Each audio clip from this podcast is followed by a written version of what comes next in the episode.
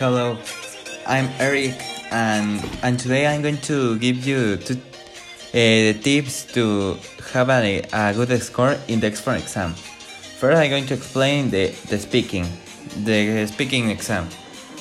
A speaking exam consists that someone like a robot, like a Siri, Alexa, or Google Assistant is telling you about something that happened uh, or that you do, and then you have to say your opinion in an audio.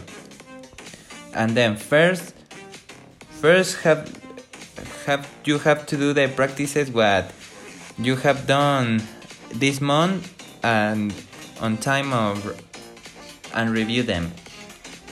It's important to review that you you have learned in English and uh, practice or watch videos on some exercise so can solve them that will help you. And when you take the test, focus on what you are doing and do not talk with friends or chatter.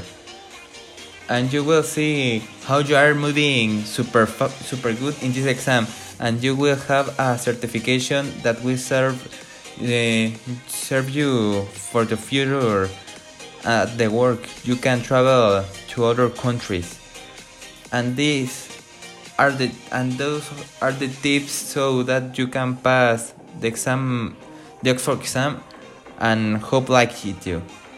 And thank you for your attention.